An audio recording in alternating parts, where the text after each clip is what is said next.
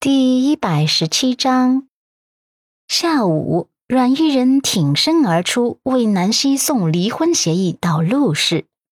前台嘴角勾着职业化笑容的美女一再的阻止他：“抱歉，美女，你没有预约，不能进去的。”阮玉人努力扯了扯唇角，挤出一个僵硬的笑容：“我有急事找你们，陆总。”前台美女还是摇头。啊，抱歉，见我们陆总是要预约的。阮玉人性格本来就大大咧咧的，已经耐着性子沟通了，没想到对方不买账，他也懒得浪费口舌了，直接昂首挺胸的向前闯进去。前台美女连忙挡在他面前：“啊，对不起啊，没有预约，你不能横冲直闯。”阮玉人心底那叫一个气呀，心想横冲直闯都算是客气的。他没找台挖掘机把这里夷为平地，已经算是他大度了。他冷冷的对上前台美女的笑容：“抱歉啊，请你别拦着我，我找陆漠北，我有东西给他，很重要的东西啊。”前台美女被阮伊人怒瞪的有些莫名其妙，却是硬着头皮公式化的笑，笑得嘴角都快僵硬了。哎呀，美女，实在对不起，我们陆总不是别人想见就见的。你没有预约，我真的不能让你进去。最近公司里面人人自危，生怕做错一丁点儿的事情，被脾气暴躁的陆总给炒鱿鱼。如若每一个嚷嚷着要找陆总的美女都能如愿，那他就可以直接收拾东西回家歇息了，就不用一整天在这守着了。阮玉人急了。我说你怎么那么固执呢？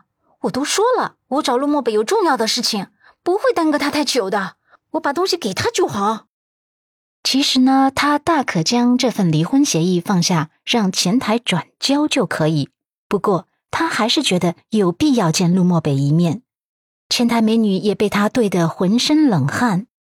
啊，美女，请你体谅我的工作，嗯不然这样吧，我帮你打电话问一下兰特助。全公司上下也就兰特助最平易近人了。阮伊人点头。前台美女把电话打到蓝子琪办公室的时候，她正忙得焦头烂额，一手整理评估表，一手接电话。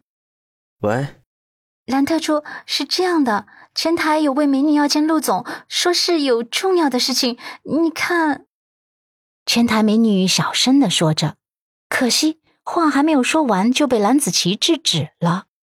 哎，我说可爱的前台美女，你是嫌自己奖金太多了吗？这种时候你还这么多事？今天啊，除非是总裁夫人那个绝色大美女来了，其他人呢，一概不用理会。前台美女被吓得战战兢兢的挂了电话，脸颊上一片惶恐。对不起啊，我尽力了。阮伊人心底的怒气不断的膨胀，重重的咬字：“兰特助是吧？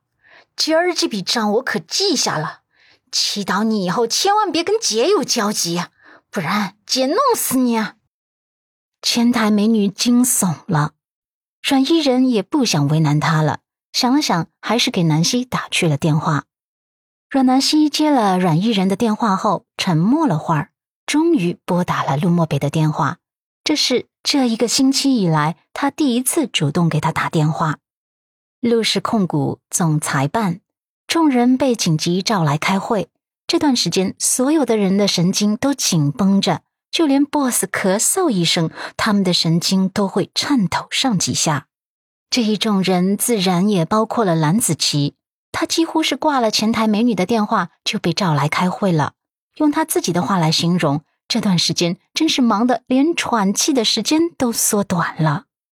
正在汇报的那名高管神情有些紧张的说道：“呃，陆总，刚才就是上半年度的数据汇总。”这个时候，一阵手机铃声突兀的响起，而就在这个时候，坐在大班椅上的男人第一时间看向手机屏幕，长指似乎是下意识的去拿手机。当陆漠北看见屏幕上闪烁的是他脑海中所想的那个人的电话时，他原本幽深的眼眸中，从墨色的缝隙中亮起一抹光。几乎是下意识的就要点击那个绿色的接听标志。可一想到南希之前提出离婚的事情，他的长眉微不可察的一拢，眸光亦是暗淡的，如同月下寒潭。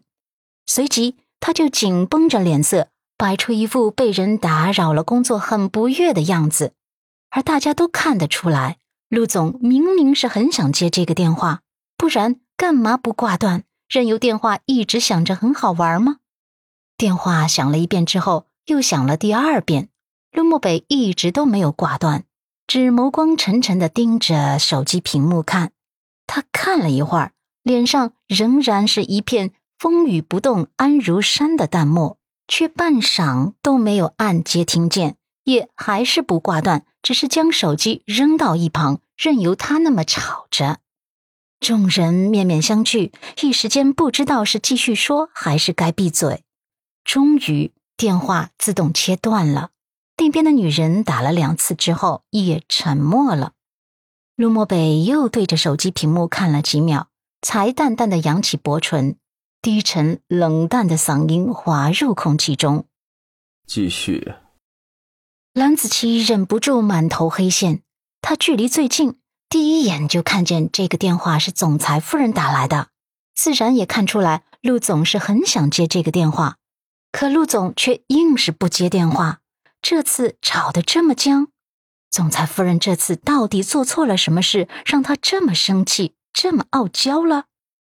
此刻有很多高管在，他不好意思追问太多私事，只能默默的看着。总裁夫人挂了电话后，他还依依不舍的看着手机，这不是自虐是什么？于是会议再次进行，正在汇报的仁兄再次出声：“陆总。”电话又响了，说话的仁兄额头一滴豆大的冷汗尴尬的滑下来。旁边几个人纷纷露出想笑又不敢笑的那种尴尬表情。蓝子琪看向陆漠北，却发现陆总也正看向他，他这才反应过来，这次响的是他的手机。顿时，他满头乌鸦飞过。他有些尴尬的将手机拿过来，看见屏幕上闪烁的“总裁夫人”四个字后，嘴角尴尬的抽了抽。这总裁夫人还真会给他出难题。陆总不接他电话，他就打到自己手机上来了。问题来了，他到底是接还是不接？陆漠北微微眯起眸子，眸底的暗色袭上来，散开一片黑森林般的雾霾。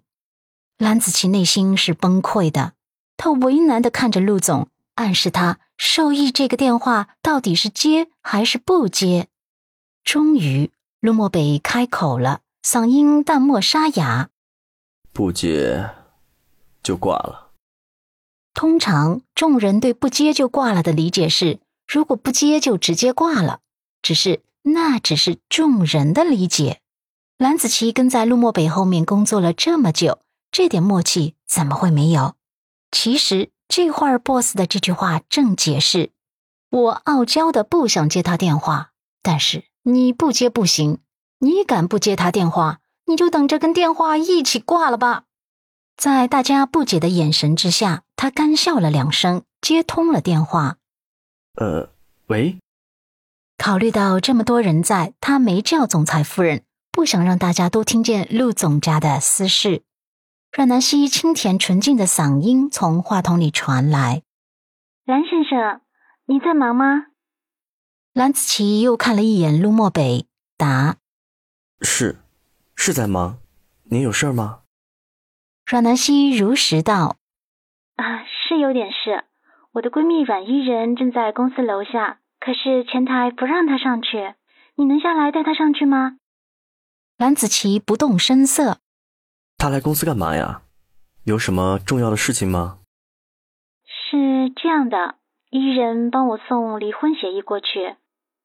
阮南希停顿了一下，还是实话实说了。虽然他不想因为离婚这件事在公司弄出什么丑闻来，可蓝子琪不是别人，他深得陆漠北的信任。这下子，蓝子琪哑巴了。